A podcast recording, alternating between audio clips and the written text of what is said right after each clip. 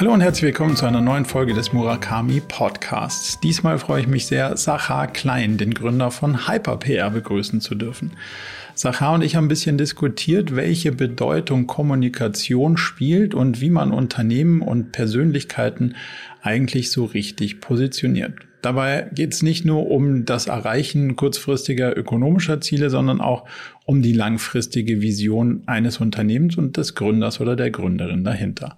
Sachar betont in seinem Ansatz, dass es sehr wichtig ist, die ganzheitliche Betrachtung auch wirklich auf den Menschen zu richten, denn Menschen kaufen von Menschen und Menschen folgen Menschen und das ist so ein bisschen Kern von Hypers Arbeit. Wir haben diskutiert, welche Rolle klassische Medien noch spielen und welche Rolle Social Media spielt und wie man da einen guten Blick für sich selbst drauf gewinnt. Und Sacher hat uns ein bisschen einblicken lassen, wie er seine eigene Agentur steuert und aufbaut. Jetzt also direkt rein in die spannende Unterhaltung mit Sacher Klein von Hyper. Sacha, ganz herzliche, ganz herzlich willkommen zu unserem ersten gemeinsamen Podcast. Wir kennen uns ja jetzt schon ein paar Tage, zwar nur virtuell, wie ich festgestellt habe, aber ähm, begleiten uns gegenseitig ja jetzt schon so ein paar Tage. Deswegen freue ich mich sehr auf den Austausch und würde gerne mit der ja, mittlerweile schon fast klassischen Frage starten, wie du dich selber vorstellst auf einer Dinnerparty, wo es keine Agenda gibt. Also du bist nicht am Netzwerken. Du willst nicht zwingend neue Kundinnen finden, sondern du willst einfach einen schönen Abend verbringen. Wie stellst du dich vor, wenn du keinen kennst? Erstmal vielen Dank für die Einladung, Marco. Ich freue mich auch auf unseren ersten gemeinsamen Podcast. Du hast das erste so betont, dass ich mich schon auf diejenigen, die danach kommen, umso mehr freue. ähm, Absolut. Vielen Dank für die Einladung. Ähm, also tatsächlich ist es bei mir so, dass ich, wenn ich mich gedanklich mal nicht explizit mit Arbeit beschäftige, ich mich nicht als Mensch, der arbeitet, vorstellt, sondern als Sacher. Ähm, und äh, wenn jemand fragt, was ich tue, dass ich dann erkläre, dass ich versuche, Menschen, die die Welt in irgendeiner Weise transformieren, dabei zu, helfe, dabei zu helfen, indem ich das Scheinwerferlicht auf sie rücke und ihnen dabei helfe, sich selber besser beschreiben zu können. Okay. Dann machen wir doch mal bei dir weiter, sich selber besser beschreiben zu können. Vielleicht so mit dem Blick auf Kommunikation. Was bedeutet Kommunikation für dich, der du dich damit professionell auseinandersetzt? Also die Art der Kommunikation, die, die wir als Unternehmen, als, als Hyper anbieten, als Agentur, Dienstleister, Beratung, you name it, verstehe ich als Steuerung deines öffentlichen Ichs und das Sicherstellen, dass Menschen letztlich das über dich denken, was du bist, was du sein möchtest und wir dir als deine Beraterin an deiner Seite dabei helfen, dass du auch tatsächlich dieses Potenzial erreichst und entfalten kannst. Jetzt könnte man ja sagen, so, also ihr seid eine klassische PR-Agentur. Also über das Klassisch können wir gleich nochmal ein bisschen, ähm, ein bisschen philosophieren und diskutieren. Aber wenn man nun mal auf dieses Feld PR schaut, wozu braucht es mhm. deiner Meinung nach in der Welt, in der immer mehr Leute auf Sendung gehen und nicht zwingend mehr zu sagen haben, noch mehr Beschleunigung von Kommunikation? Was ist die Rolle von PR in dieser hochkommunikativen Welt? Ja, ich werde einfach genau bei der Formulierung bleiben, die du gerade gewählt hast. In einer Welt, in der jede Person immer mehr blub blub von sich gibt, braucht es halt ein bisschen mehr Substanz.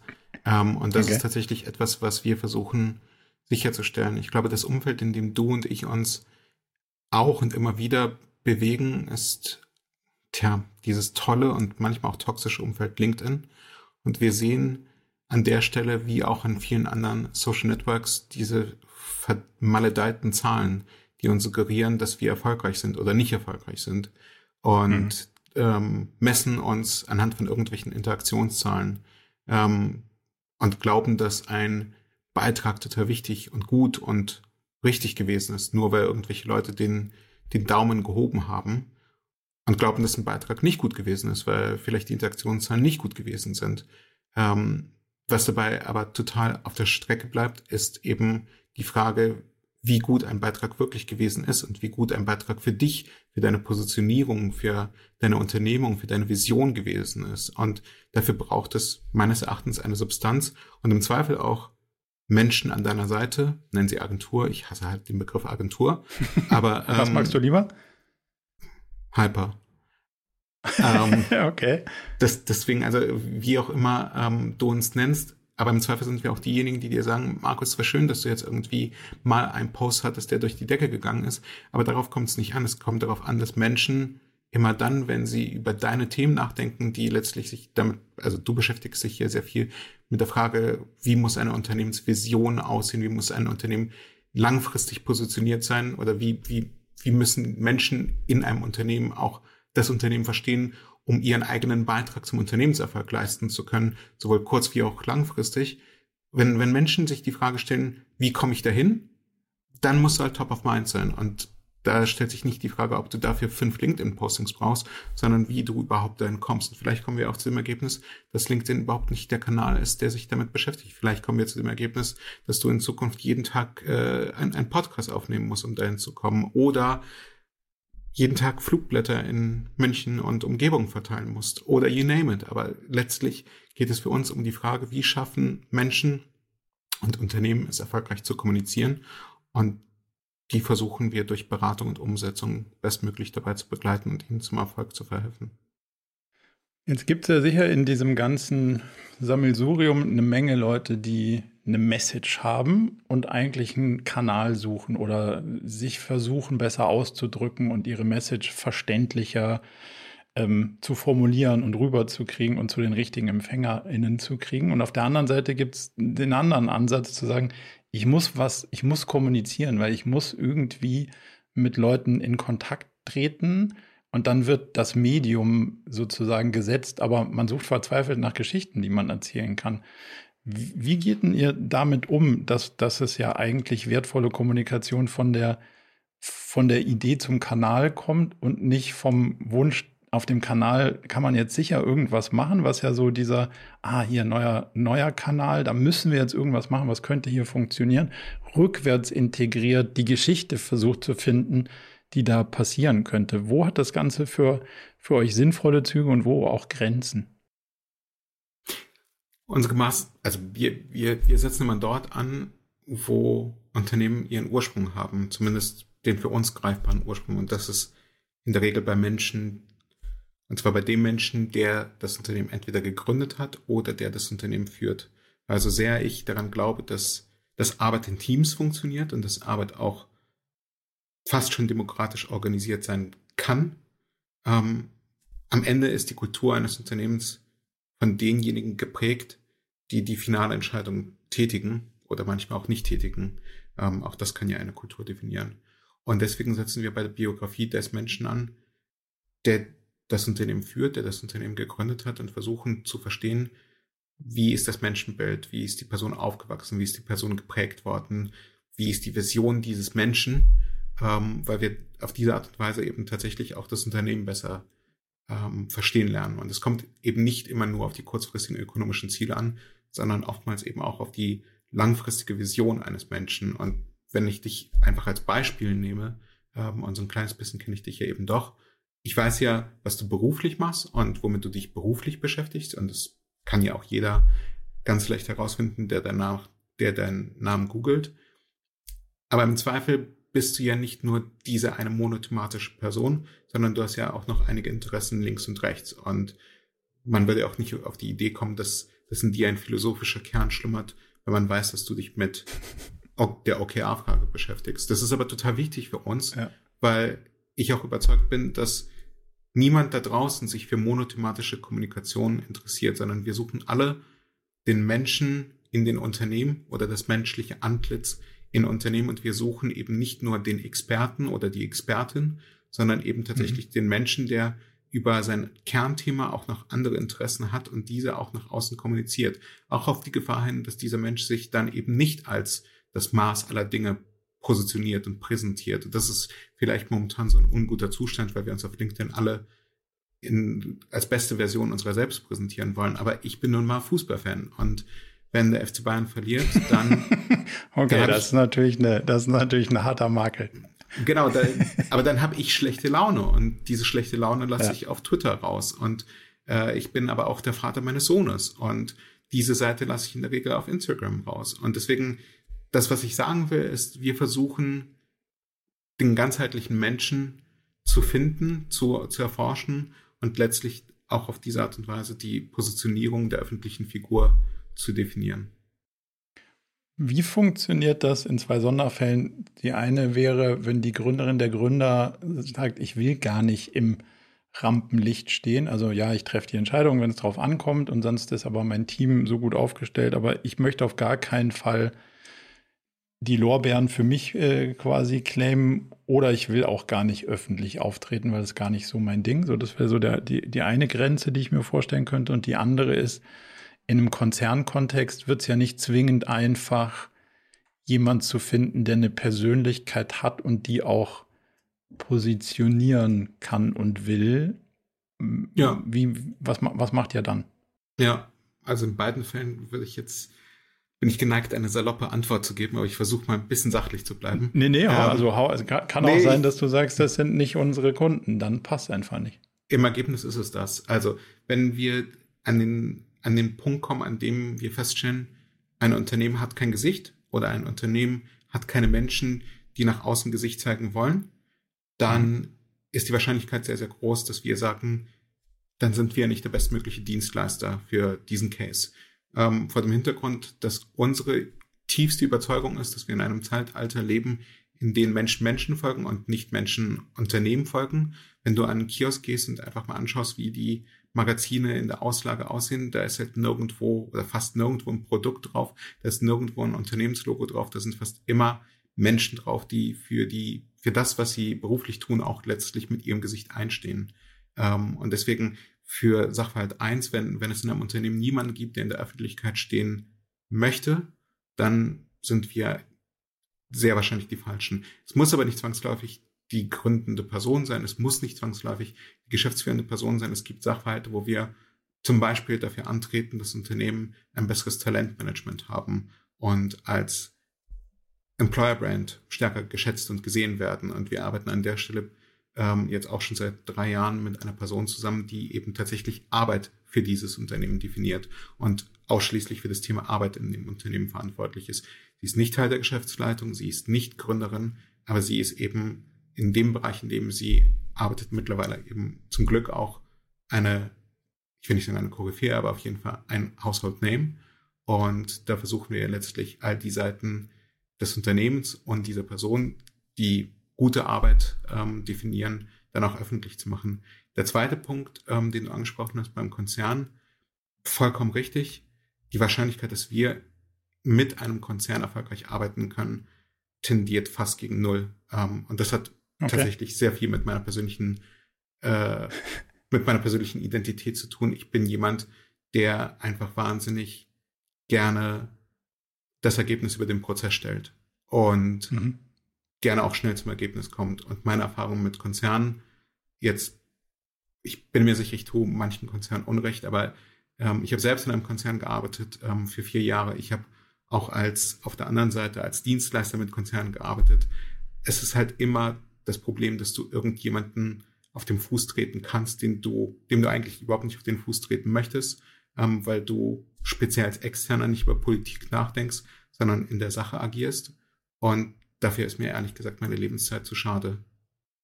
Hm. Gab es die Diskussion schon mal, dass du sagst, okay, da hat jemand zwar eine Person, wie du sie eben beschrieben hast, ähm, aber dann kam die Diskussion auf, hm, jetzt machen wir jemanden, der nicht Teil des Gründerteams ist und der nicht irgendwie Teil des Geschäftsführerteams ist und damit vielleicht auch nicht langfristig an das Unternehmen gebunden durch Anteile oder was auch immer. Jetzt bauen Klar. wir die auf, teuer Klar. und das ist, ein, das ist ein starkes Risiko. Was würdest du den, den bei der Überlegung dann raten? In der Regel spreche ich ja mit einer Person, die nicht das erste Unternehmen gegründet hat, sondern vielleicht schon das zweite Unternehmen. Und, ähm, und wenn ich, also ich glaube, Gründende und, und Geschäftsführende wissen selbst, dass nur weil sie ein Unternehmen gegründet haben, dann heißt es, dann ist es noch nicht die Realität, in der vielleicht unsere Eltern oder Großeltern gelebt haben, dass sie bis ans Lebensende dieses Unternehmen führen sondern du kannst ein Unternehmen gründen und ein zweites Unternehmen gründen und ein drittes Unternehmen gründen und dann siehst du dich irgendwann als Serial Entrepreneur und nicht unbedingt als klassischer deutscher Unternehmer. Ähm, mhm. Du verschenkst halt Potenzial, solange die Person im Unternehmen drin ist. Und sei dankbar für jeden Tag, den du die Person hast. Ähm, und gleichzeitig, du hast ja, du hast ja die Person geholt, du hast mit ihr zusammen einen Wert aufgebaut, du hast Wissen aufgebaut, eine Expertise aufgebaut.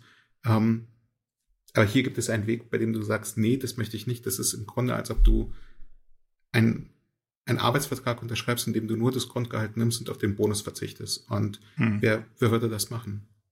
Ja, das klingt, klingt sinnvoll.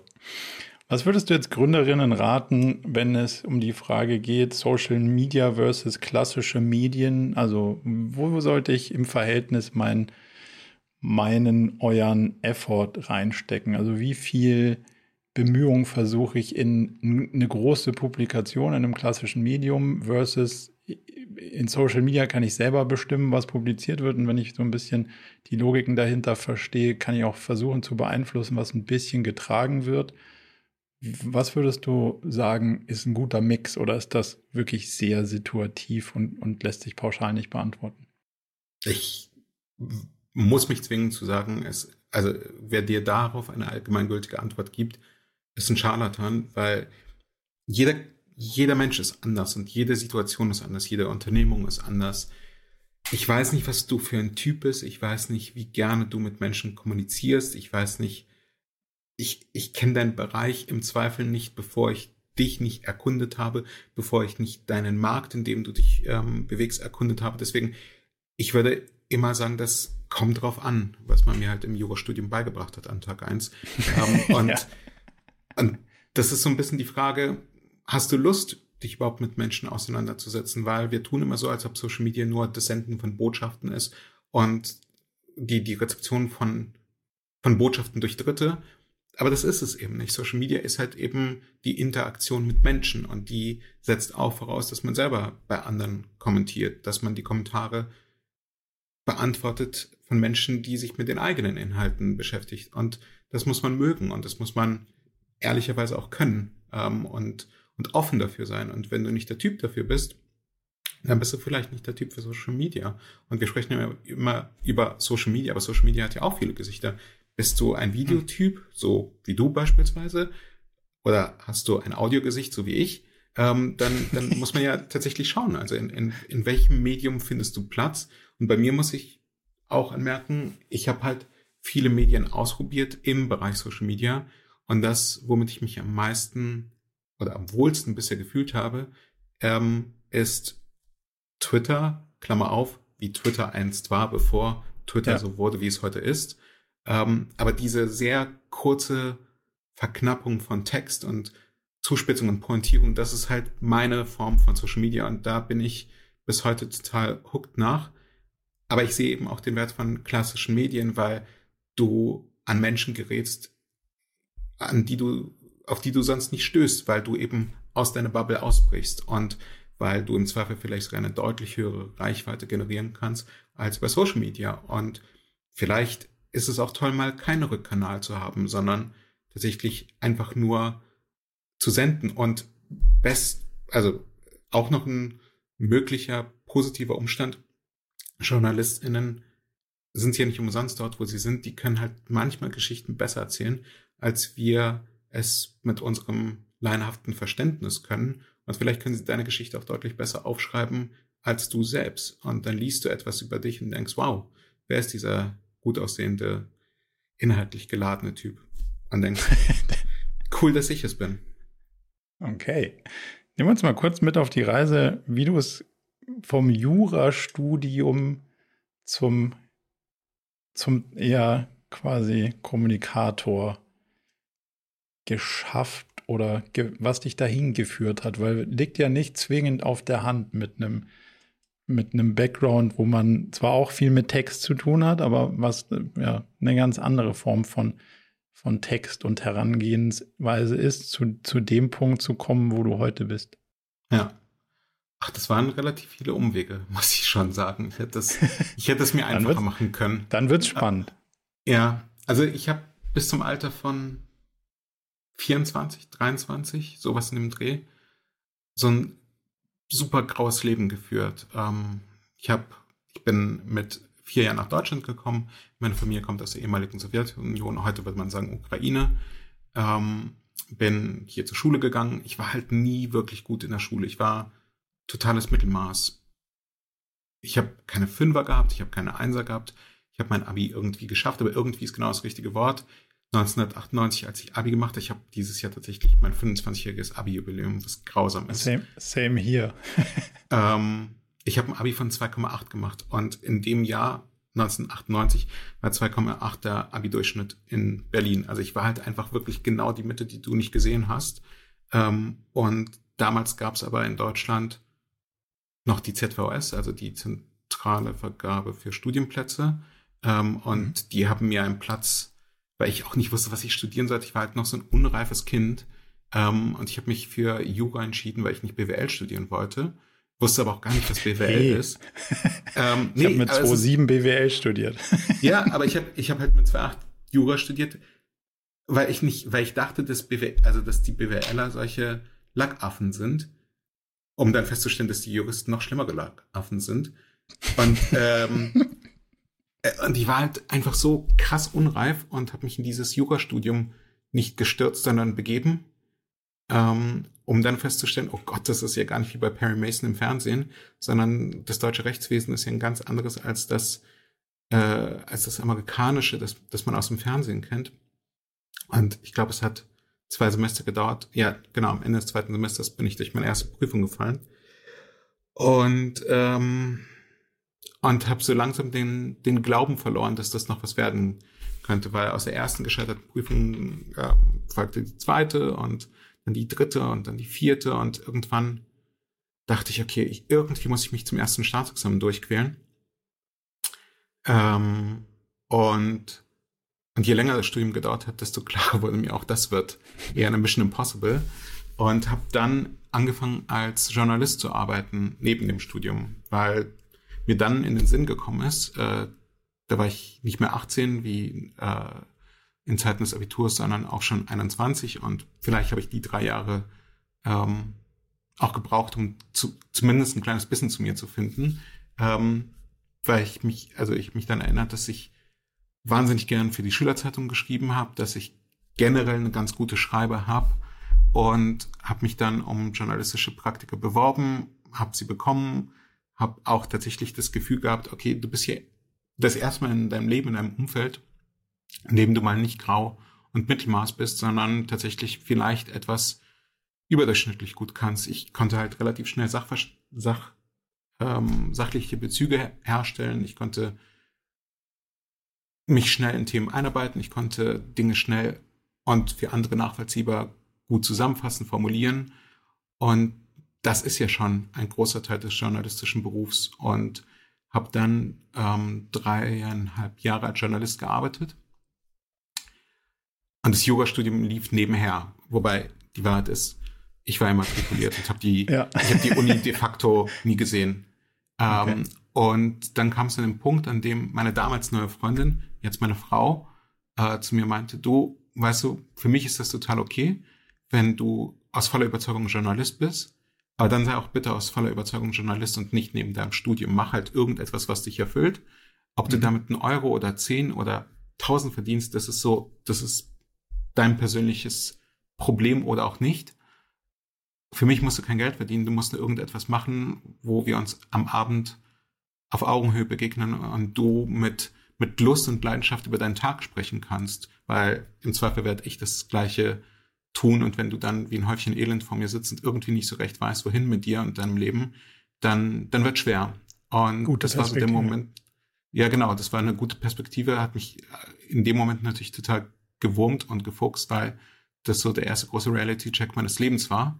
Ähm, und du das ja auch nicht unbedingt erwartest von einer Person, mit der du frisch zusammen bist. Und gleichzeitig war das ja aber eben auch ein, eine ehrliche Perspektive in die Zukunft oder vielleicht sogar in eine gemeinsame Zukunft damals.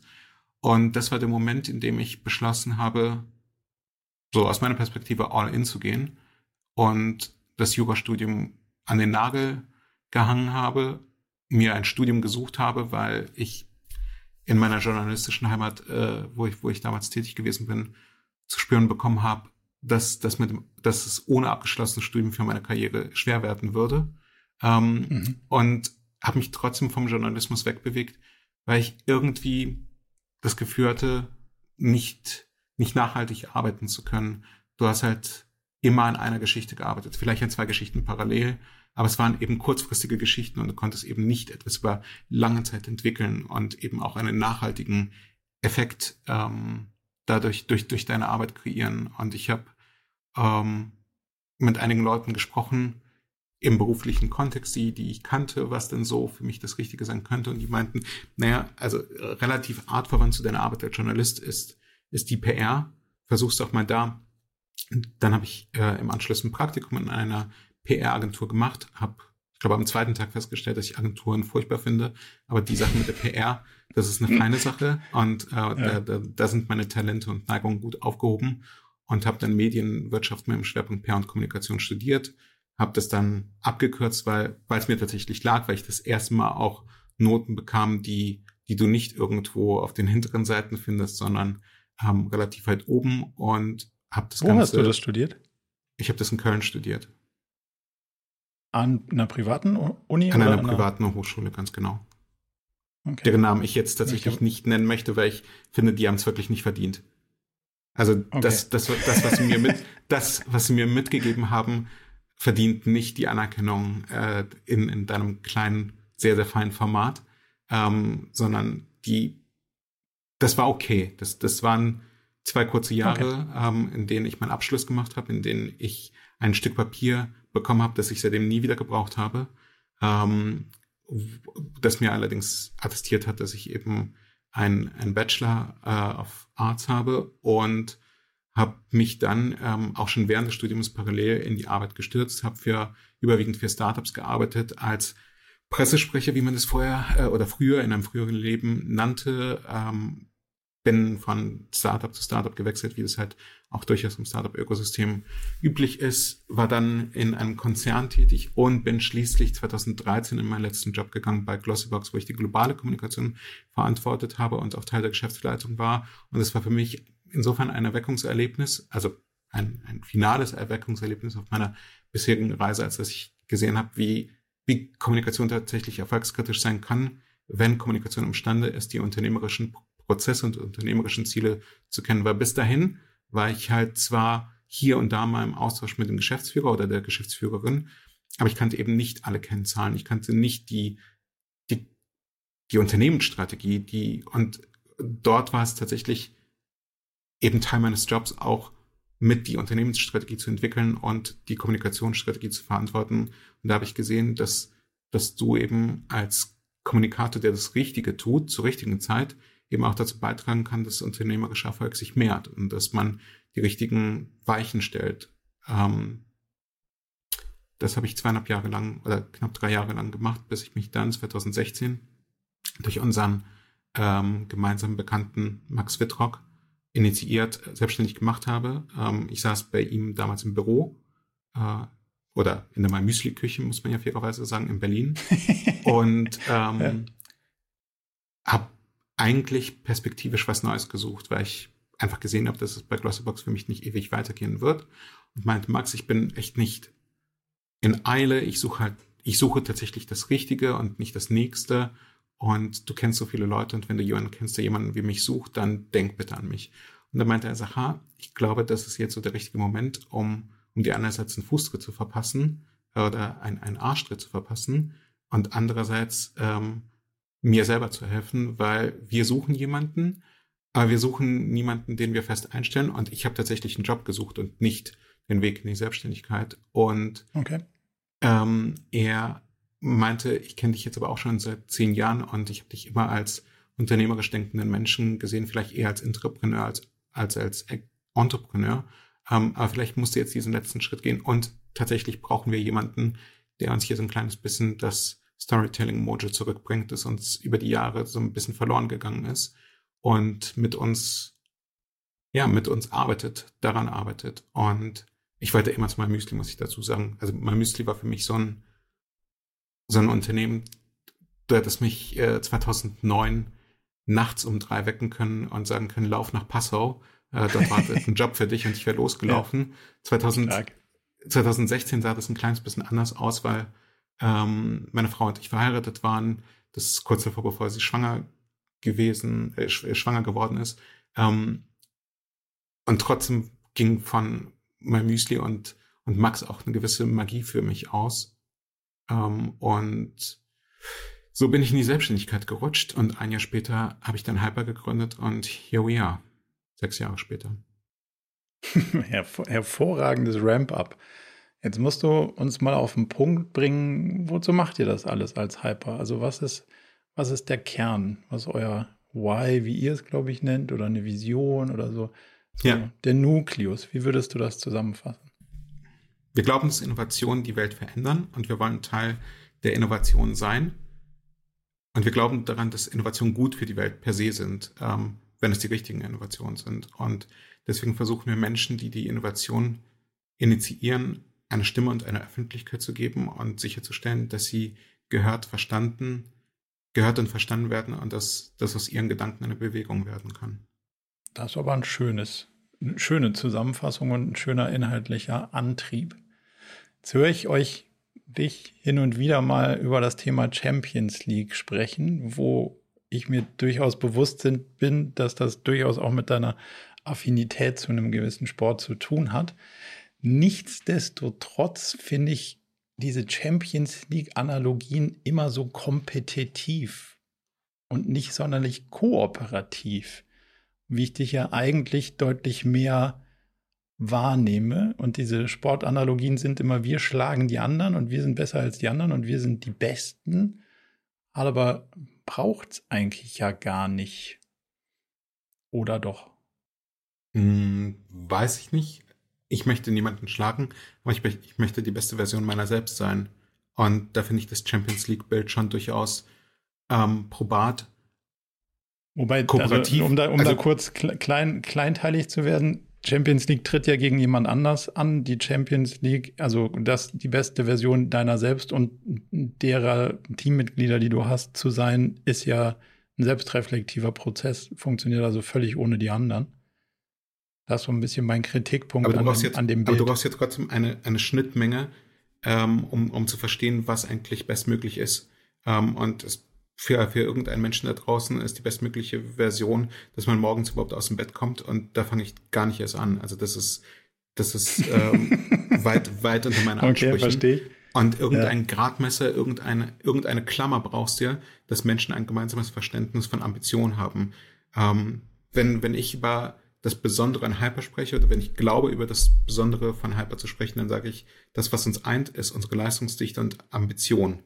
Ähm, und ich spreche nicht über die Tatsache, dass wir personenzentrierte Kommunikation machen. Ich spreche nicht darüber, dass wir eine dezentrale Company sind, sondern wir sind eine wahnsinnig ambitionierte Gruppe von Menschen mit einer dementsprechend hohen Leistungsdichte. Und wenn dich das abschreckt, dann bist du hier nicht richtig und dann wirst du hier nicht glücklich. Und dann solltest du besser was anderes tun. Und es ist total okay, in einem Unternehmen zu arbeiten, in dem du einen ruhigen Stiefel ähm, laufen lassen kannst. Aber das ist, das sind wir halt nicht. Ähm, unser Anspruch Leistungssicher heißt aber für, für euch Output zu generieren oder wie? Nicht zwangsläufig. Das, das, ist, das, das ist anders bezogen oder auch äh, durchaus situativ auf die jeweilige Person oder das Unternehmen bezogen, ähm, für, für das wir tätig sind. Wir haben jetzt gerade ein Mandat, du hast davon nichts gelesen oder zumindest inhaltlich es nicht mitbekommen, in dem es eben nicht darum geht, Öffentlichkeit zu generieren, sondern Öffentlichkeit zu vermeiden, weil dieses Mandat gerade durch eine sehr schwere mhm. Transformationsphase geht, ähm, Mitarbeiter entlassen musste, wir mit dem Management daran gearbeitet haben, dass die interne Kommunikation menschlich abläuft und ehrlich abläuft mhm. und vor allem auch für diejenigen, die im Unternehmen bleiben, auch noch eine Perspektive kommuniziert wird und äh, versucht haben, auch diese kommunikative, äh, die, diese Perspektive kommunikative so zu verarbeiten, dass, dass sie verstanden wird, dass Menschen sich motiviert fühlen. Das ist in der Regel nicht unser Auftrag. In der Regel treten wir tatsächlich an, um Öffentlichkeit zu erzeugen. Aber das ist nicht immer der Gradmesser. Der Gradmesser ist die Zufriedenheit unserer Auftraggebenden. Und wenn wir wahnsinnig viel Öffentlichkeit erzeugen, der Auftraggeber sich aber diese so reflektiert, dass er sagt, du, das ist schön, dass ich jetzt hier irgendwie 30 Podcasts habe, in denen ich aufgetreten bin. Aber mein Geschäft wird dadurch nicht besser, dann haben wir unseren Job verfehlt, dann haben wir das Falsche ja. gemacht. Und deswegen geht es für uns darum, sicherzustellen, dass die Öffentlichkeit oder die Arbeit, die wir leisten oder die Öffentlichkeit, die wir erzeugen, die Unternehmen ökonomisch erfolgreicher macht und die Menschen, für die wir tätig sind, auch zufrieden macht.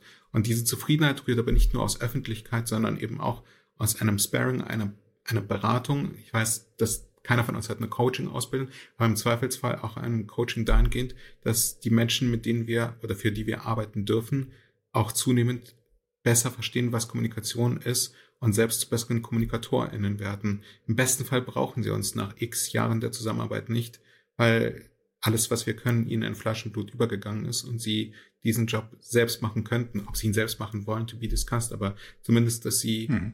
Über so viel kommunikatives Fingerspitzengefühl und Wissen verfügen, dass sie ihn selbst machen könnten.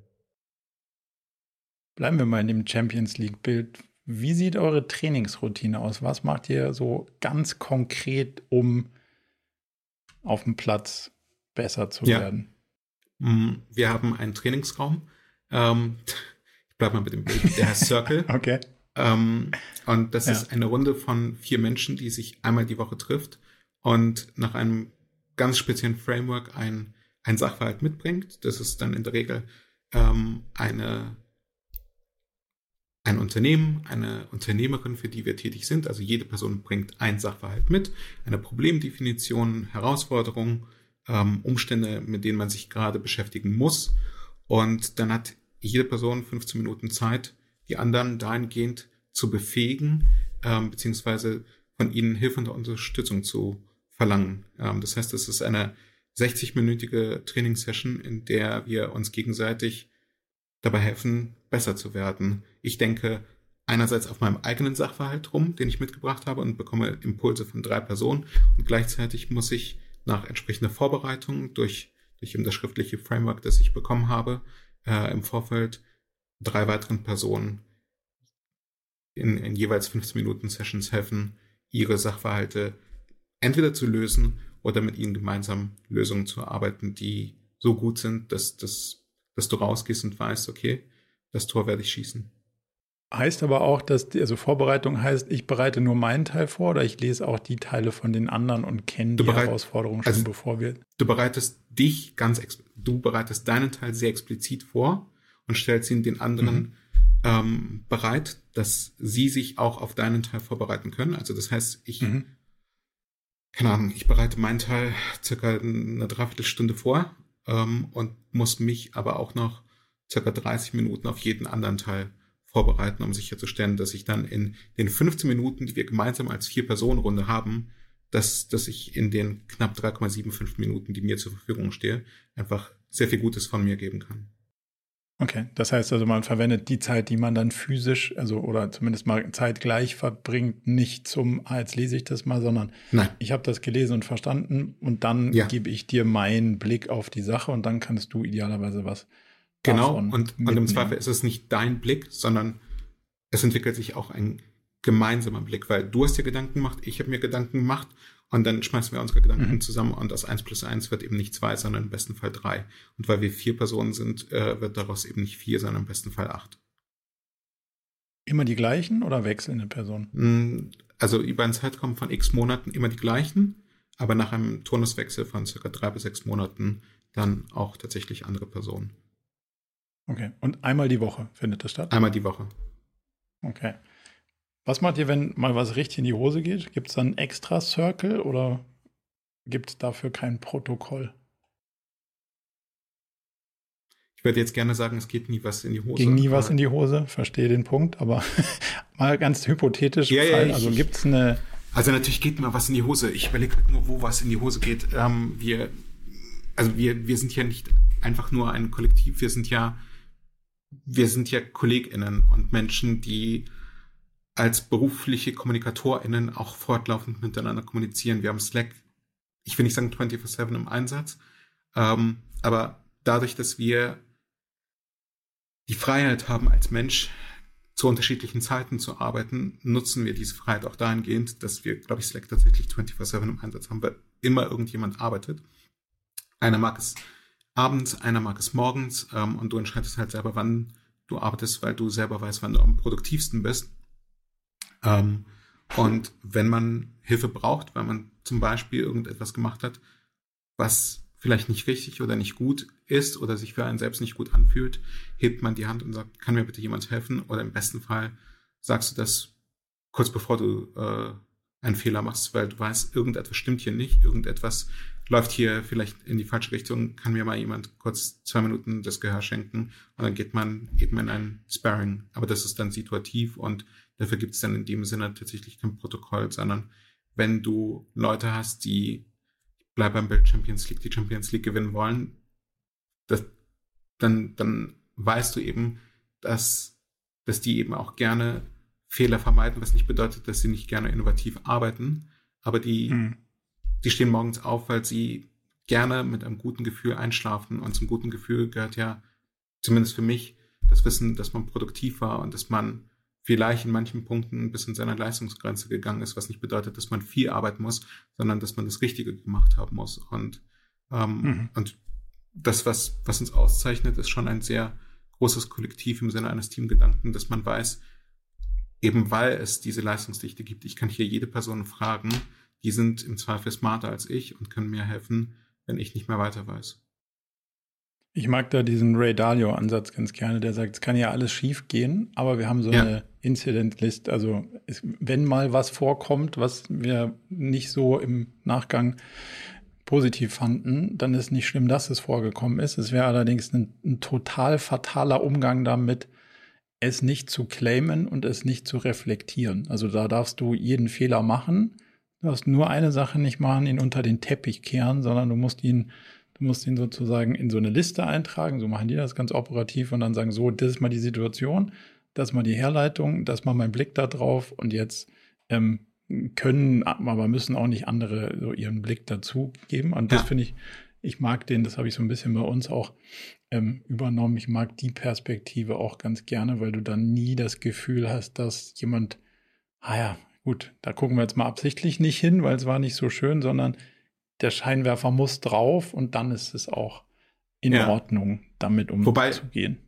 Wobei, ich anmerken muss, wenn es etwas gibt, was wir in Zukunft viel besser machen können als das, was wir heute tun, dann ist es sicherlich unser Umgang mit Fehlern oder aber auch generell das, das was man gemeinhin eine Fehlerkultur nennt, ähm, im Unternehmen installieren. Wir beschäftigen uns jetzt seit zwei, drei Monaten mit der Frage, wie uns das besser gelingen kann. Und wir haben so ein paar Maßnahmen definiert. Und die allererste Maßnahme, die wir, glaube ich, tatsächlich vor zweieinhalb Wochen initiiert haben, war ein Slack-Channel mit dem Titel Fuck Up, in dem wir Fehler sammeln, um, um zu verdeutlichen, dass jeder Fehler macht und dass es okay ist, Fehler zu machen, wenn man daraus lernt und hoffentlich eben aus den Fehlern der anderen lernen kann, äh, um sie nicht selber zu begehen. In diesem Slack-Channel ist bisher ein einziger Fuck-up ähm, und der ist nicht wirklich eingetreten, weil in dem Moment, in dem die Kollegin das reingeschrieben hat, äh, sind die anderen reingesprungen und meinten, du, aber vielleicht können wir den Sachverhalt hier folgendermaßen auflösen und am Ende ist aus dem Fuck-up dann doch wieder ein Sieg geworden. Ähm, ich, insofern, wir, wir sind, was unsere Fehlerkultur angeht, noch nicht wahnsinnig erfolgreich geworden, außer dass wir selbst, selbst an dem Punkt versuchen, das Tor zu machen. Wir haben so ein Four Reflections, nennt sich das. Vielleicht ist das ein hilfreicher Gedanke, wo, wo jedes Teammitglied quasi am Freitag, Ende der Woche, vier selbstreflektive Fragen beantwortet und die werden mit allen anderen geteilt. Und da ist natürlich dann auch irgendwo so die Perspektive drin, was hätte, ich, was, was hätte denn anders laufen können und was sind die Erkenntnisgewinne daraus. Und das alleine daraus sozusagen, sich das regelmäßig beantworten zu müssen, finde ich einen interessanten Impuls, den es immer wieder ja, gibt. Hatten wir, hat aber nicht gereicht. Also wir haben zwei Fragen. Eine bezieht okay. sich ähm, auf, auf die eigene Leistung im positiven Sinne, worauf bin ich diese Woche ganz besonders stolz. Und ähm, die zweite Frage ist, was habe ich gelernt im Sinne von, was habe ich vielleicht nicht so super gut gemacht, äh, woraus ich gelernt habe. Ähm, das Problem ist, dass dieser Learning Channel bei uns in einen zweiten verkappten Proud Channel gemündet ist, weil wir ähm, ja. und uns Heldengeschichten geschrieben haben, wie wir es geschafft haben, Dinge abzuwenden und äh, wie, wie, wie glorreich wir ge geworden sind. Deswegen, wir geben dem Ganzen wirklich jetzt einen noch expliziteren Namen eben und, und eine explizitere Bühne. Und dann geht es tatsächlich darum, es ist okay, in bestimmten, in bestimmten Situationen Fehler zu machen. Ähm, nicht in allen, definitiv nicht, aber in Nee. bestimmten Situationen ist es, ist es nicht nur okay, sondern auch gut, Fehler zu machen, wenn du dann das Wort Reflexion passt, innehältst und reflektierst darüber, was hier schiefgegangen ist und auch anderen die Möglichkeit gibst, aus deinem Fehler zu lernen. Wie schaffst du es richtig, gute Leute anzuziehen und zu halten? Das ist also der mit Abstand schwierigste Teil meines Jobs. Ähm, und also ich kann nur sagen, ähm, eine Formel habe ich dafür nicht, weil wenn es so einfach wäre, dann wären wir nicht 13, sondern 200 super tolle Leute. ähm, aber die zwölf, aber die zwölf, die hier sind, die, die sind halt also wirklich großartig und genießt mein, mein Vertrauen und das, ist- das ist nicht ganz einfach, das zu erzielen. Ich glaube, das erste große oder mein, mein Learning dahingehend ist, es kommt halt auf die erste Person an, die du einstellst. Ähm, weil, weil sie fast genauso Kultur prägt in dem Unternehmen wie du, weil, weil sie im Grunde der Maßstab ist für das, was du erreichen möchtest. Und wenn Leute jemanden einstellen, von dem sie nicht überzeugt sind, dann kannst du die Uhr danach stellen, dass es schiefgehen wird. Ich habe halt jemanden eingestellt, der bis heute da ist, oder der jetzt wieder da ist, ähm, sechs Jahre später und, ähm, und einfach einen sehr, sehr hohen Standard definiert hat, weiterhin definiert und dadurch eben genauso wie ich selbst Leute anziehe, die, die Lust haben, selbst Teil einer, einer Bewegung zu sein oder einer ambitionierten Identität zu sein. Ähm, wir, also zumindest wir, die wir bei Hyper arbeiten, streben danach, jeden Tag besser zu werden.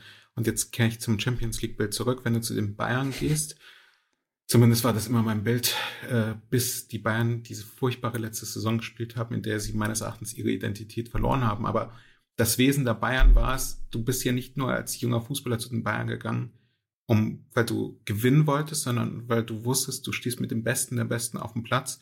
Und selbst wenn du es bei den Bayern nicht schaffst, dann wirst du von ihnen so unfassbar viel lernen, dass du dann bei der nächsten Station davon profitieren kannst. Und das ist letztlich auch das, das Bild, das ich hier bei Hyper nicht nur erzeugen, sondern leben möchte. Du kommst nicht zu Hyper, weil, also es gibt Agenturen, die sind größer, es gibt Beratungen, die, die sind vielleicht äh, mit, die haben schickere Büros oder you name it. Es wird immer irgendjemanden geben, der nach klassischen Maßstäben äh, und objektivierten Maßstäben besser ist als wir. Aber ich behaupte, wenn du die Leistungsdichte pro Person runterbrechen könntest, dann wirst du niemanden in der Kommunikation finden, in dem du besser arbeiten kannst als hier. Und das ist schon ein Versprechen, mit dem du dann auch gute Leute anziehen kannst, weil KollegInnen äh, bei so einer Initiative waren 30 unter 30, da werden jedes Jahr die 30 Besten äh, in einer bestimmten Alterskohorte äh, ausgezeichnet und fast die Hälfte unseres Teams war eben bei 30 unter 30, sind Leute mit ähm, journalistischem Background. Es ist aber letztlich auch der, der Hiring-Prozess, wo wir eben sehr stark darauf achten, ob jemand wirklich ambitioniert ist und auch unseren Ambitionen standhalten kann und im besten Fall auch noch irgendetwas mitbringt, was wir nicht können, um uns zu verbessern. Woran machst du das fest? Also gibt es Fragen, die du stellst? Ja. Guckst du auf, wie sind Ja. die Leute sozialisiert? Was sind, also woran machst du das fest, dass jemand Wenn du beispielsweise Ambitionen hat? Marco, worauf bist du ganz besonders stolz? Und wenn du mir dann irgendetwas nennst, wo, was ich persönlich als Pillepalle empfinde, dann Mhm. stolz ist ein großes Wort. Und wenn, wenn du dann sagst, naja, ich bin stolz, dass ich heute vor dem Podcast, den wir um 14 Uhr begonnen haben, es schon geschafft habe, mit meinem Hund Gassi zu gehen, dann denke ich, ja, okay, dann okay. Äh, aber das, das ist nicht die gleiche Art von Stolz, die ich empfinden würde für einen produktiven Vormittag. Ähm, dann, dann weiß ich, wie, wie dein Maßstab an dich selber ist. Und wir sagen jetzt nicht unbedingt, was hast du irgendwie an Publikationen geschafft, ähm, was so der, die klassische Frage wäre, sondern wir versuchen tatsächlich zu durchblicken, welche Werte ein Mensch hat und wie stark diese Werte ausgeprägt sind, ohne dass wir die klassischen Tests machen, die, die man ja auch Mhm. nutzen könnte, um das herauszufinden, sondern indem wir Fragen stellen, um zu verstehen, ist das jemand, der mit unserer Kultur gut matcht. Und weil, also das Handwerk der PR, davon bin ich überzeugt, das, das kannst du sehr, sehr leicht vermitteln. Schwer wird es, dieses gemeinsame Wertekonstrukt zu schaffen, dass, dass alle auch bereit sind, in die gleiche Richtung zu laufen. Jetzt hast du vorhin von, von Growth Mindset gesprochen und das hängt ja mit stark mit persönlichem Feedback auch zusammen. Mhm. gab es Situationen, wo du Feedback gekriegt hast, weil das ja fairerweise auch Teil der Gleichung, wo du sagst, puh, das mir jetzt aber eigentlich, das wollte ich jetzt aber eigentlich gar nicht hören? Ach, das, das passiert ständig. Das, ähm, das passiert also tatsächlich ständig. Ich, ich, also ich glaube und hoffe auch, dass, dass niemand häufiger bei Hyper kritisiert wird, als ich es bin, ähm, mhm. weil dann dieses ganze System ähm, funktioniert, indem wir uns gegenseitig offen und ehrlich Feedback geben, nicht in der Absicht, die andere Person einfach nur zu kritisieren oder stupide Feedback zu geben, sondern um einem die Chance zu geben, besser zu werden. Und da ich die meisten Touchpoints zu fast allen habe, gehe ich davon aus, dass ich dann auch entsprechend das meiste Feedback bekomme. Aber ich bekomme ständig Feedback. Und vielleicht zu der Genese, warum das, warum das so ist. Also warum wir, also wir, wir sind ein Unternehmen, in dem es sehr, sehr viel Feedback gibt. Wir sind ein Unternehmen, in dem wir auch angehalten werden oder ich uns gegenseitig anhalte oder ehrlicherweise wir uns gegenseitig anhalten, ähm, möglichst klares Feedback zu geben und nicht irgendwie nach der Sandwich-Methode zu arbeiten. Mhm. Ähm, ich habe 2012, als ich, in einem Kon als ich eben die vier Jahre in einem Konzern gearbeitet habe, ähm, einen Vorgesetzten gehabt, der von Microsoft kam. Das war auch so der Moment, in dem, spätestens der Moment, in dem ich verstanden habe, dass Microsoft und ich einfach äh, an unterschiedlichen Polen beheimatet sind, weswegen ich zum Beispiel auch, also zumindest für den Moment nicht mit Microsoft Teams arbeiten möchte. Ähm, und, und glaube, dass, ah, na gut, das würde jetzt zu weit führen. Ähm, dieses Gespräch, das wir hatten, das ein Feedback-Gespräch war, ich weiß nicht, ob es 30 oder 45 Minuten gedauert hat, aber ich kam hinterher raus und wusste überhaupt nicht, woran ich bin. Weil, sag, folgendes hast du gut gemacht und äh, hier, naja, das kriegen wir nächstes Mal besser hin, das hast du toll gemacht. Aber ich gehe nicht, also so doof es klingt, aber ich gehe nicht mhm. in ein mhm. Feedback-Gespräch, um irgendwie gekaddelt zu werden und, und irgendwo zwischen Satz 49 und Satz 52 hat sich so das kleine Potenzial Kritik, zu finden. Ja. Genau, also da hat sich irgendeine kleine Kritik verborgen, aber da hatte die Person Angst, oder was heißt Angst, aber da, da war die Person so sozialisiert, Kritik zwischen ganz viel Watte und, und Wohlfühl-Thematik zu packen. Ich hatte gar keine Chance zu wachsen, weil ich überhaupt nicht verstanden habe, was mein Wachstumspotenzial ist. Und hm. das finde ich ist Verrat an deinen Kolleginnen und Mitarbeitenden. Das hier ist, nenn es kompetitiv. Es ist auf jeden Fall ein, ein Umfeld, in dem die Leute, in, in das die Leute kommen, um im Zweifel die beste Version ihres beruflichen Selbstwerdens zu können. Und das setzt eben auch voraus, dass sie wissen, was, was noch möglich ist und wo sie noch nicht ähm, die, die letzte Ausbaustufe erreicht haben. Und dafür geben wir uns viel und, und klares Feedback. Was, was Leute über dich sagen würden, ist nicht wahr aus deiner Perspektive. Nochmal? Die, die, ich fürchte, ich verstehe die Frage nicht. Wenn du, wenn du, wenn du Feedback kriegst und sagst, okay, das, das sagen einige Leute mir oder über mich, gibt es da was, was du sagst, das sagen die, aber das stimmt aus meiner Perspektive nicht? Müssen jetzt nicht Mitarbeitende sein, können auch. Können Weiß auch ich Leute. nicht. Also grundsätzlich ist jedes Feedback von Menschen, die mich kennen und die mir nahestehen, ja erstmal ein ein Geschenk für mich. Also da, da, da hat sich jemand die Mühe gemacht, Gedanken auszuarbeiten und sich mit mir zu beschäftigen.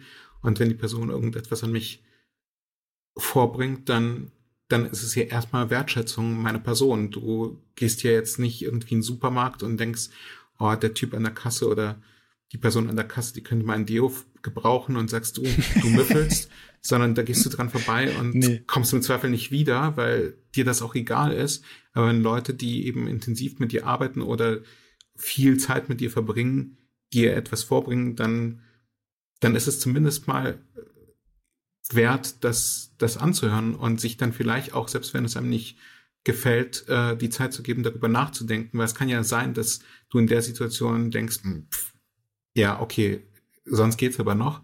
Ähm, und dann stellst du fest, ja, okay, ich verstehe zumindest, weil die Person kommt und kann nachvollziehen, dass sie diesen Gedanken entwickelt hat. Ich habe trotzdem eine Interessenslage, die dazu führt, dass ich das auch mit dem Feedback der Person genauso machen würde wie vorher. Mhm. Ich kann der Person aber trotzdem vielleicht auch nochmal erklären, warum ich das gemacht habe, weil ihr diese Perspektive fehlt. Oder aber, aber es gibt keinen kein Punkt, wo du jetzt sagst, okay, das, das begegnet oder begegnete dir schon das ein oder andere Mal, wo du dann sagst, hm, verstehe, wo es herkommt und verstehe auch, wie du darauf kommst, aber sehe ich nicht so, glaube ich, stimmt, stimmt so nicht aus, aus meiner Perspektive.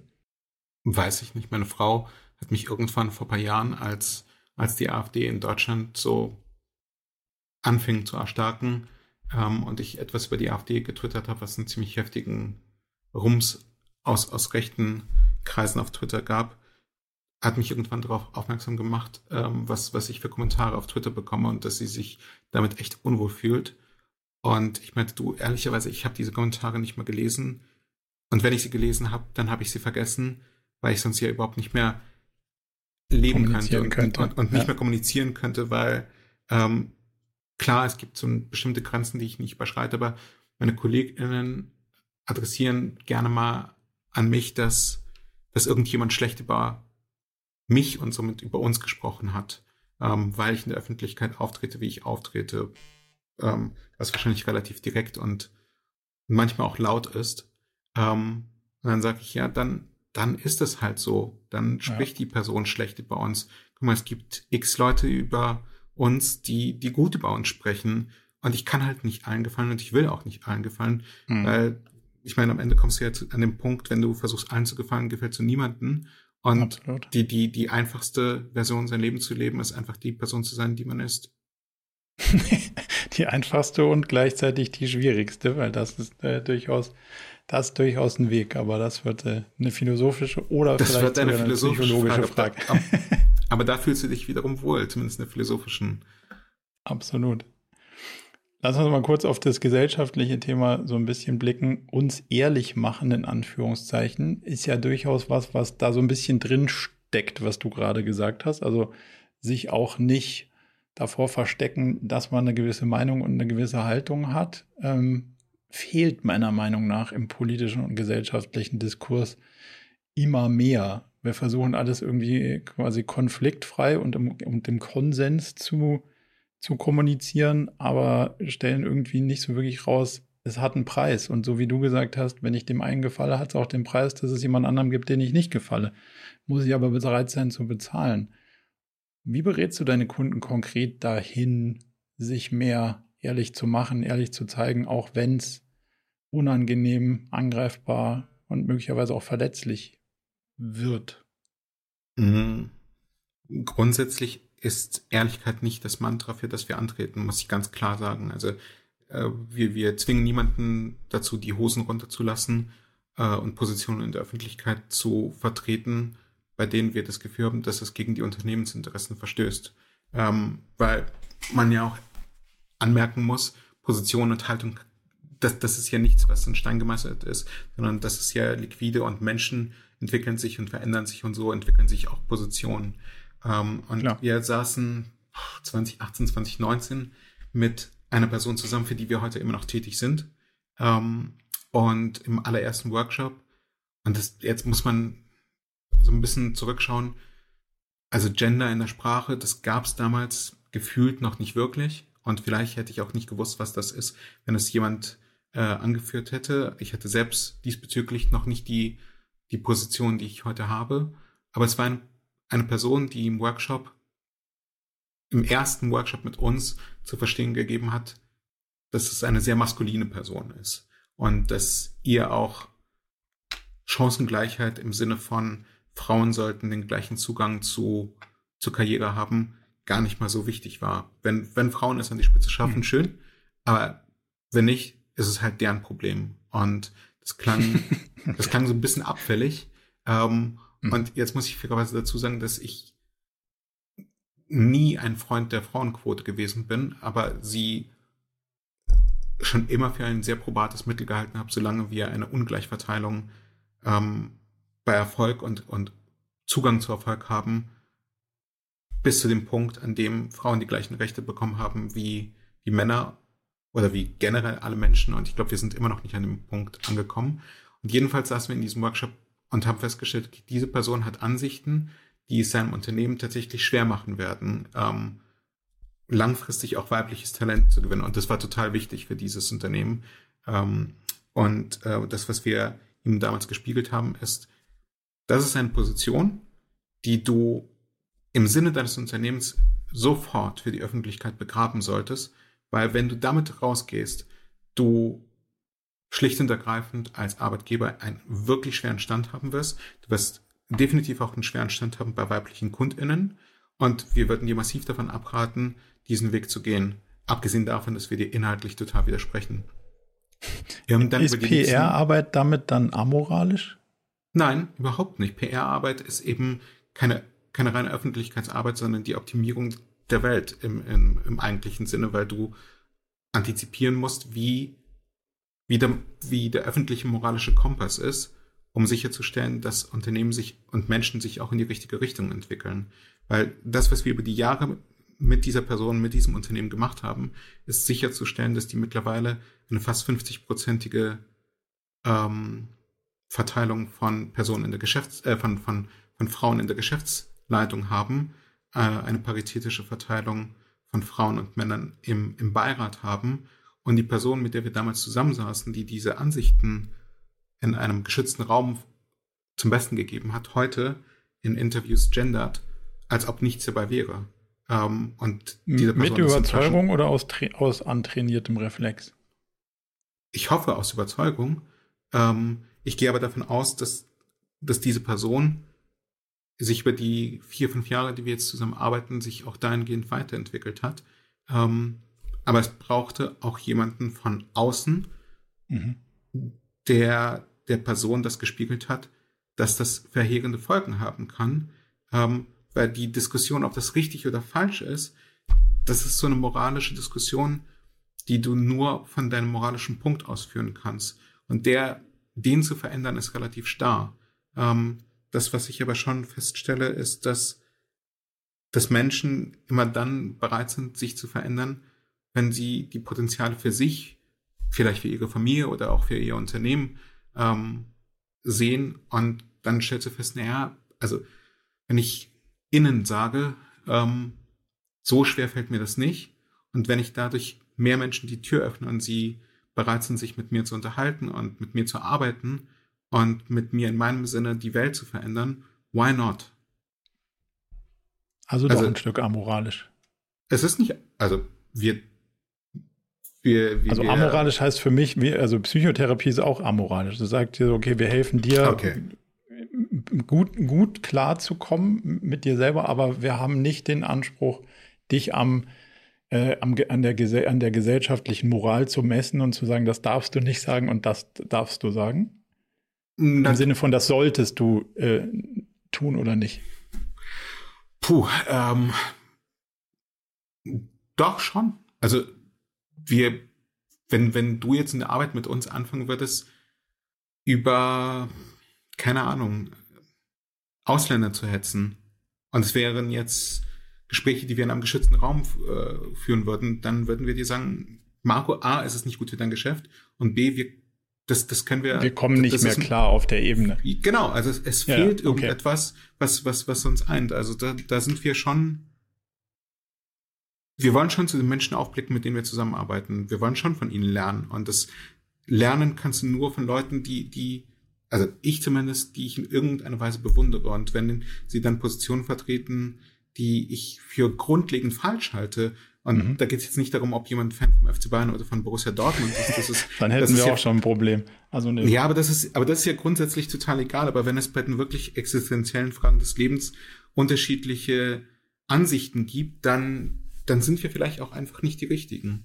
Ja, aber das heißt, du, du guckst schon, dass ihr einen großen Match, so würde ich es mal übersetzen, was ich verstanden habe, einen großen Match auf der Werteebene habt. Total, 100%. Aber du sagst möglicherweise auch, das ist ungut für dich, das jetzt so zu sagen und lass mal lieber den Sachverhalt ändern und so lange nicht drüber reden oder so lange nicht quasi genau, negativ uns, für euch äh, Genau, und lass uns im Hintergrund so lange das ist dann eher ein Appell an, an meine Kolleginnen intern. Lass uns mhm. so lange mit der Person daran arbeiten, dass sie den Mehrwert unserer Position versteht, bis sie imstande ist, das zu ihrer eigenen Position, im besten Fall aus voller Überzeugung, ähm, mhm. zu machen und dann öffentlich darüber so zu reden, dass die Welt sie positiv aufnehmen wird. Okay. Also am Ende schon das Ziel, den, den positiveren Blick der, in der Kommunikation und in, in, in, der, in der Langfristperspektive hinzukriegen, aber sich unterwegs nicht selbst zu schaden. Ja, definitiv.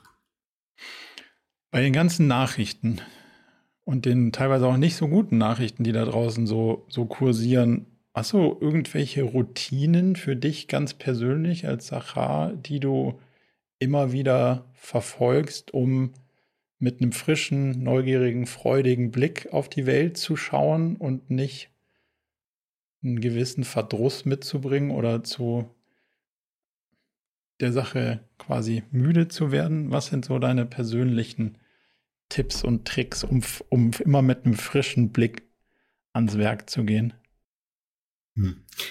Ich könnte jetzt eine philosophische Diskussion starten, dass ich glaube, dass Routinen nicht gut sind, um neugierig zu bleiben, sondern dass, dass Routinen eher die Neugierde killen und Kreativität killen. Ähm, aber oh. das, das, das, das ist vielleicht ein Thema für, unser, für unseren nächsten Podcast, Marco. Zweite, ähm, ja. Für unseren zweiten Podcast. Nein, im Ernst. Ich habe einen sechs Jahre alten Sohn und wer Kinder kennt, der, also was mich an Kindern total fasziniert, und das ist jetzt nicht nur mein eigener Sohn, aber ich habe das Gefühl, die haben im Zweifel nichts Böses in sich oder die tragen nichts Böses in sich. Ich würde schon gerne verstehen, wie Menschen zu, also wie Menschen das Drakonische in sich entwickeln, dass sie dann manchmal auch werden. Ähm, müsste man mal vielleicht tatsächlich so eine, so eine Studie über einen Adolf Hitler anstellen oder über einen Wladimir Putin, Donald Trump, you name it. Ähm, wenig Frauen gibt's, von Menschen. Gibt es ausreichend, kann ich, kann ich dir sogar ein paar empfehlen. Sehr gerne. Aber Kinder, ähm, die gehen mit einer so großen Güte und Naivität an, an die Dinge ran, dass du relativ schnell den Verdruss, den du aus, der, aus den Nachrichten in dir trägst, ablegst, weil du ansonsten einfach keine Chance hast, mit denen zu interagieren. Die, die wollen nicht deinen Blick auf den Ukraine-Krieg haben oder sie fragen danach und dann musst du es in einfachen Worten erklären. Ähm, mein Sohn hat tatsächlich bei sich im Kindergarten ukrainische Kinder gehabt, die äh, geflüchtet waren, eine ukrainische Erzieherin und hat irgendwann gefragt, was ist Krieg und wa warum macht Russland das? Und dann versucht man einem Kind zu erklären, warum, warum das passiert. Ähm, und das andere ist, ähm, was vielleicht ein bisschen praktikabler ist, wenn man jetzt nicht zwangsläufig ein Kind in die Welt setzen möchte. Ähm, ich hab das lustige Taschenbuch. Ist eine weitreichende Routine auf jeden Fall. Ja. Ist eine weitreichende Routine, in der Tat, ähm, und beschäftigt einen jeden Tag 24 Stunden.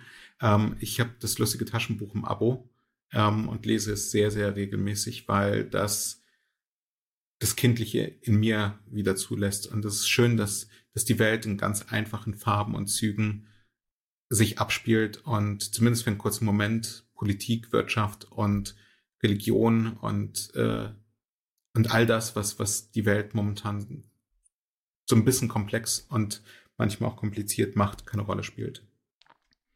Bücher ist genau mein Stichwort. Kommen wir in der nächsten Frage dazu. Eine würde ich gerne noch da vorne einschieben. Wenn es irgendein Seminar gäbe, wo du dir den Titel aussuchen dürftest und damit dann auch den Inhalt, der eine Frage beantwortet, die du dir schon die ganze Zeit stellst. Kann unternehmerischer Kontext sein, kann professioneller Kontext sein, kann aber auch was anderes sein. Wie hieß das Seminar, in das du sofort gehen würdest, wenn du es heute finden würdest? Oh, Wäre wär eine wahrscheinlich ganz existenzielle Frage, wie schaffe ich es, ein besserer Mensch zu sein? Das wird eher eine Vorlesung statt ein Seminar, aber ich mag die Frage. ich weiß es nicht. Also vielleicht das, das, das hängt ja dann immer von der Qualität der Dozentin und des Dozenten ab, wie sie die ja. Lerninhalte dann versucht äh, zu vermitteln. Ähm, aber das ist so die, die eine Frage, die mich mit 43 umtreibt. Kann ich dir zumindest mal ein spannendes Buch geben, was ich in kürzer, vor kurzer Zeit gelesen habe, warum es so schwer ist, ein guter Mensch zu sein. Das heißt das so? durchaus sehr, das heißt so, warum es so schwierig ist, ein guter Mensch oder schwer ist, ein guter Mensch zu sein ähm, sehr viel verhaltenspsychologische ähm, äh, Kontexte und, und Wirtschaftspsychologie und so ein bisschen mit drin. Also du durchaus auch sicher nicht das volle Spektrum des, äh, des Seminars, aber ein Teilbereich ist beleuchtet. Armin Falk, äh, sehr, sehr gut. Ja. Ähm, nee, aber ich, ähm, vielleicht, du fragst ja gleich nach einem Buch ähm, und das Buch, das mich in dem Kontext. das ist die Frage. Ja, genau. Ähm, das Buch, das mich in dem Kontext total bewegt hat, war im Grunde gut von Rutger Bregmann, das ich vor mhm. zwei Jahren gelesen habe, ähm, wo ich, es passiert echt selten, dass ich in einem Buch bestimmte Teile zwei, drei, viermal lese, und zwar immer wieder, äh, nicht weil ich zu, zu doof bin, sie zu verstehen, sondern weil ich glaube, immer wieder, immer mehr äh, die Inhalte zu verstehen. Und das ist, das hat in mir ähm, sehr, sehr viel Gutes ausgelöst. Ähm, und parallel das Schauen von Ted Lasso. Ähm, das, das, das kann ich kann sowohl das Buch okay. wie auch die Serie äh, gleichermaßen ähm, empfehlen. Okay, hervorragend. Irgend, irgendwelche Podcasts, Videos, wo du sagst, muss man gesehen, gehört haben? Ach, es gibt einen, es gibt ein Video, ähm, das, das kennen aber wahrscheinlich auch all die ZuhörerInnen dieses Podcasts, das ich seit 2009 sicher einmal im Monat schaue, ähm, den, den TED Talk von Simon Sinek, Start with Why, oder das, was Wirklich? Start with Why, ja. Das okay. ist, äh, das ist das, was, was unsere Arbeit bei Hyper mit am meisten prägt, äh, dieser, dieser TED Talk. Okay.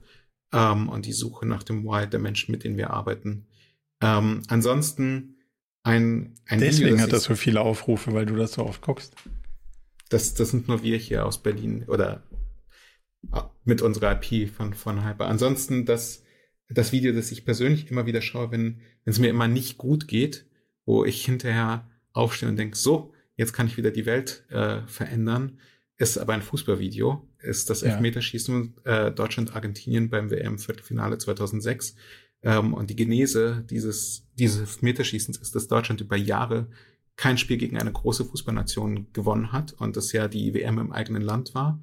Und ich persönlich damals äh, mit 26 Jahren irgendwie in diese WM so reingerutscht bin, obwohl ich Fußball, Hardcore-Fußballfan bin, mich für diese WM null interessiert habe, mir kein einziges Ticket gekauft habe und mit diesem Spiel wirklich total durchschwitzt und entkräftet äh, bei diesem Finale saß und nichts sehnlicher wollte als, als den Sieg der deutschen Mannschaft und, und da so viele ähm, Emotionen nach wie vor in mir äh, frei werden, dass ich dieses Video bestimmt auch so einmal im Monat schaue. Okay, wow. Das ist spannend. Muss ich auch mal ausprobieren. Weiß nicht, ob es genauso emotional wird, aber ich probiere es. Die letzte Frage habe ich von euch gelernt. Was gibt es oder gibt es was, das ich dich noch nicht gefragt habe, was aber total spannend gewesen wäre, wenn ich dich gefragt hätte? Irgendwas, was du noch ergänzen magst? Ja, du hast echt viel gefragt, was wir, glaube ich, hoffentlich auch gefragt hätten, wenn, wenn wir ein ähnliches Interview gemacht hätten. Ähm, also, ich wundere mich, dass du nichts darüber gefragt hast, dass, dass wir dezentral arbeiten und inwiefern das unserem gemeinsamen ich, wus ich, wus ich wusste, dass du darauf quasi geprimed bist, wahrscheinlich darauf zu antworten. Deswegen habe ich gesagt, ich gucke mal auf die Felder, wo du wahrscheinlich nicht weißt, dass eine Frage kommt. Aber das ist durchaus, steht auf meiner Liste, hm. warum du so ein großer Fan von Remote bist und ähm, wie viel du glaubst, dass echte Begegnungen, also physische Begegnungen es braucht, damit Kultur auch wirklich real sich entfalten kann. Jetzt hast du ja die Frage gestellt, deswegen ich werde sie einfach mal beantworten als, als so letzte Frage. hätte ich sie gestellt, wenn du sie nicht... Ja, wenn, ja. also ich, ich finde, ich finde, das ist insofern eine gute Frage, weil ich habe, bis ich mich selbstständig gemacht habe, sowohl in Unternehmen gearbeitet, die über, also die remote organisiert waren, wie auch in Unternehmen, die nicht remote organisiert waren. Und wenn sie remote organisiert waren, dann waren sie nicht so remote organisiert, wie ich es mir gewünscht hätte, weil ich dann so ein Satellit war. Es gab das Büro in Stuttgart oder das Büro in München und ich saß in Berlin alleine, teilweise auch im Homeoffice ähm, und habe mich so ein bisschen von der Welt abgeschnitten gefühlt. Und ich habe in Unternehmen gearbeitet, in denen es eine Office Policy gab, in denen du eben überhaupt gar keine Remote-Möglichkeit hattest. Und ich habe festgestellt, dass ich mich in diesen Unternehmen auch wahnsinnig einsam oder zumindest alleine fühlen konnte. Ähm, und ich, ich bin überzeugt davon, dass das örtliche Nähe nicht zwangsläufig mh, hm, Vertrauen schafft und auch nicht Nähe, die, die, die man braucht, um, um gut miteinander arbeiten zu können. Und ebenso bin ich auch nicht überzeugt davon, dass Remote oder generell eine, eine physische Entfernung dafür verantwortlich ist, dass du keine Nähe zu Menschen aufbauen kannst. Ähm, ich bin aber überzeugt davon, dass Menschen total unterschiedlich sind und unterschiedliche Bedürfnisse haben. Und für den Kollegen, der in diesen Tagen aus Brandenburg nach Dänemark zieht und bei Hyper arbeitet, weil er seine Gründe hat, um in Zukunft in Dänemark leben zu wollen, ist die Tatsache, dass er nicht den Arbeitgeber wechseln muss, total viel wert, weil es seiner Familie Sicherheit und, und so ein kleines bisschen äh, auch Sinnhaftigkeit gibt, ähm, ist es viel wert, dass, dass er diesen Schritt überhaupt gehen kann. Ich weiß, er ist ein glücklicherer Mensch durch diesen Schritt. Ich weiß aber auch, dass er durch diesen Schritt umso mehr committed ist, bei Hyper zu bleiben. Und warum soll ich ihn ins Büro bringen, wenn alles, was ich möchte, nicht seine Präsenz im Büro ist, sondern die Qualität seiner Ergebnisse. Und ich glaube, als wie viel, Menschen. Aber wie viel physische Touchpoints glaubst du brauchst, damit das dann trotzdem genauso gut funktioniert? Also die, ich das glaub, Extrem ich ja wenn, wenn du mich nach meiner ganz persönlichen Meinung fragst, ja, dann glaube ich, braucht es das nie. Ich glaube, du oh, wow. brauchst das nie. Aber ich weiß auch, dass meine Meinung da nicht unbedingt die Meinung ist meiner Kolleginnen, die sich das tatsächlich wünschen und wir uns deswegen zwei bis dreimal im Jahr tatsächlich treffen, sofern wir nicht, ähm, also als Team, als ganzes Team treffen, ähm, sofern wir mhm. uns äh, nicht an, also die, die Kollegen, die in Berlin leben wie ich, wir sitzen halt in einem Büro, aber sie können auch ja. genauso von zu Hause aus arbeiten, wenn sie keine Lust haben, ins Büro zu Aber würde es für dich einen Unterschied machen, wenn neben dir im Büro keiner säße? Weil das habe ich viele dann doch irgendwie eine ziemlich lange Zeit erlebt, dass dadurch, dass alle arbeiten können, wo sie wollen, ich sehr viel in dem Büro sitze, wo keiner ist. Das Und das kannst du ja analog vergleichen mit. Ja, ist dir egal? Das, das ist mir total egal. Mich nervt also, das brutal. Aber ich bin ja nie alleine. Ich mache Slack auf und da sind wir 13 Leute, die fortlaufend miteinander kommunizieren, wenn wir diese Kommunikation brauchen. Und brauchen heißt nicht, dass ich eine inhaltliche Frage habe. Brauchen bedeutet manchmal auch, dass mhm. ich Mittag esse und Gesellschaft suche, um mich über Fußball zu unterhalten oder Basketball oder was auch immer. Und äh, vielleicht woanders auch es eine Person gibt, die gerne einfach nur ein casual Gespräch führen möchte über Nichtarbeit. Ähm, und deswegen, ich, ich bin ja nie alleine, nur weil ich an einem Ort mich alleine bin, äh, mich alleine befinde. Und das, ja. das ist, und das ist etwas, was, also, also wovon ich tatsächlich überzeugt bin, dass, dass du, wenn du versuchst, ein Unternehmen nicht nur für, für deine KundInnen oder Auftraggebenden zu bauen, sondern auch für deine Mitarbeitenden, dann musst du das für sie bestmögliche Setup schaffen. Und es kann aber auch bedeuten, dass das ein Setup ist, in dem alle im Büro sind. Ähm, hm. Für mich bedeutet die Überzeugung, die ich habe, ist schlicht und ergreifend, dass es falsch ist, einem Dogma zu folgen. Ja. Für mich ist das Dogma, dass die Mitarbeitenden zufrieden sein sollen und wirksam sein sollen. Und wenn sie dafür in Schweden, in Dänemark oder auf dem Mond leben, mir egal, Hauptsache sie haben schnelles Internet. ja, ich würde dazu fügen, und man sieht sich hin und wieder mal im echten Leben, weil ich glaube, das macht schon was, was das Digitale so ganz generell nicht macht. Aber ich, ich verstehe dein, ich verstehe deinen Punkt und ich würde es auch genauso nicht dogmatisieren. Aber das ist ja vielleicht eine Frage, die du im nächsten Podcast beantworten kannst, wieso deine weiteren Erfahrungen damit laufen. Wenn, Wenn jetzt jemand sagt, Mensch, sehr gerne. Sache, auf jeden Fall. Wenn jetzt jemand sagt, was der Sachar da erzählt hat über Kommunikation und den Ansatz und äh, in, also quasi personenzentrierte Kommunikation, wo kann man am besten mehr dazu erfahren, sich mit euch austauschen? Was sind online die besten Kanäle? Ach, im besten Fall fragt man jemanden, der mit uns arbeitet oder für den wir arbeiten dürfen, damit die äh, Personen dann aus erster Hand die Informationen bekommen und nicht unseren Schnack, der auf der Website steht. Die gibt's natürlich trotzdem unter hyper.agency. Ähm, ansonsten, keine Ahnung, du findest mich auf jedem Social Network, das gibt außer auf TikTok. Ähm, okay. Welches dein, so, dein präferiertes LinkedIn und Twitter? Also Twitter präferiert, Ach, ich, aber. Vor einer Woche hätte ich dir gesagt Threads, wo ich mich sehr, ja. sehr wohl gefühlt habe, äh, wo oh. ich momentan keinen kein Zugriff drauf habe, dank ja. der europäischen Datenschutzbehörden. Äh, Ansonsten, wenn du mit mir in Kontakt treten möchtest, dann am liebsten tatsächlich per E-Mail, sahar.hyper.agency. Ja. Ähm, ich, ich bin echt schlecht in Nachrichten Also ich bin sehr aktiv auf LinkedIn und ich bin sehr schlecht darin, Nachrichten auf LinkedIn nicht nur zu beantworten, sondern da auch so eine Beständigkeit reinzubringen. Ich finde, das ist ja, der technisch schwächste Aspekt von LinkedIn. Ja. Sehr gut. Werden wir alles verlinken und sollte jemand Fragen haben, hätte ich auch noch persönliche Erfahrungen, die ich teilen könnte. Also von daher. Kanäle gibt es mehr als genug.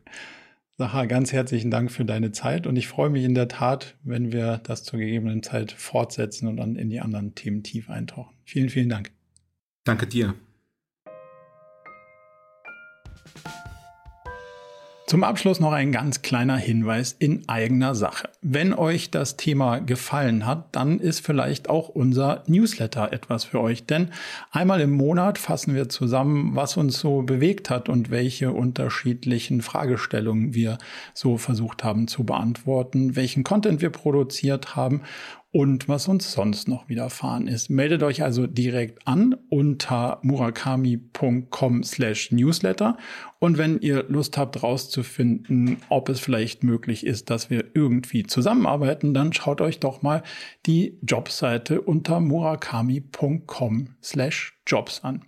Ich freue mich sehr von euch zu hören und hoffentlich bis zur nächsten Episode.